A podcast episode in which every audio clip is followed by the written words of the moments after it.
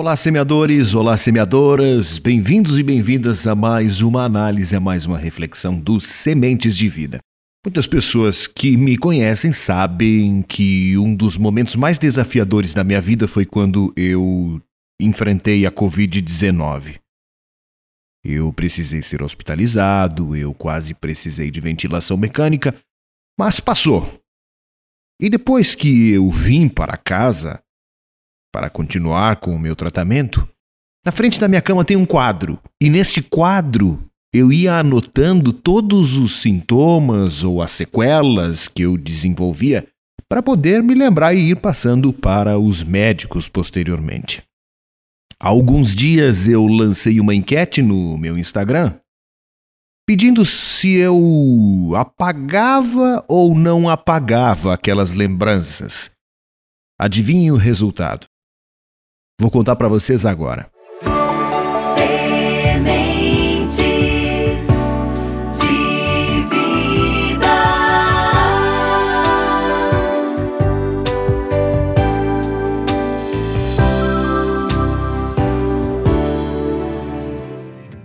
Para a minha surpresa, eu imaginava que a maioria das pessoas iria sugerir apagar aquilo, afinal de contas eram registros muito tensos. Minha pressão arterial alta, um transtorno de ansiedade, dores no peito, mal-estar, dor nos braços, falta de ar, cansaço e mais uma série de coisas que eu não quero mais nem lembrar. Porém, 62% dos respondentes disseram que era para eu não apagar.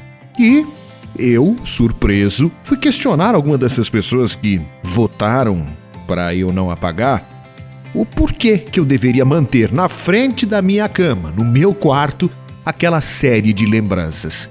E a resposta foi que, olhando para aquilo, eu lembraria que eu consegui vencer. Porém, não são todas as pessoas que conseguem ter essa amizade com um passado ruim. As lembranças más, elas só conseguem fazer parte do nosso dia a dia quando nós justamente ressignificamos elas. E esse é um belo exemplo de como nós devemos olhar para aquilo que a gente viveu.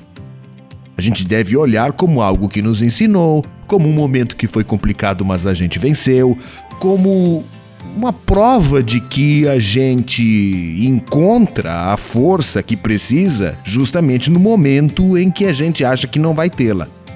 Só que infelizmente a maioria das pessoas não faz as pazes com os momentos de adversidade que viveram. A maioria das pessoas prefere reviver memórias e a isso a gente dá o nome de ressentimento. Ressentir significa você sentir de novo aquilo de ruim que você viveu. E isso não é nem um pouco bom.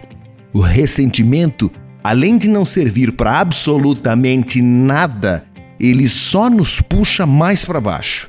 Então, a exemplo das lembranças que eu tenho anotadas no meu quadro, que as lembranças ruins que nós vivemos ou que elas sirvam de aprendizado e a gente, quando olha para elas ou quando volta a elas, saiba que conseguiu vencer e enfrentar, ou se não, sim, eu acho que nós devemos de vez apagá-las.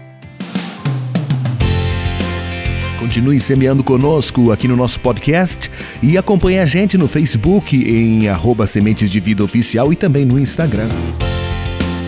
Ah, e não esquece de se inscrever no nosso canal no YouTube. Até logo! Sementes de vida.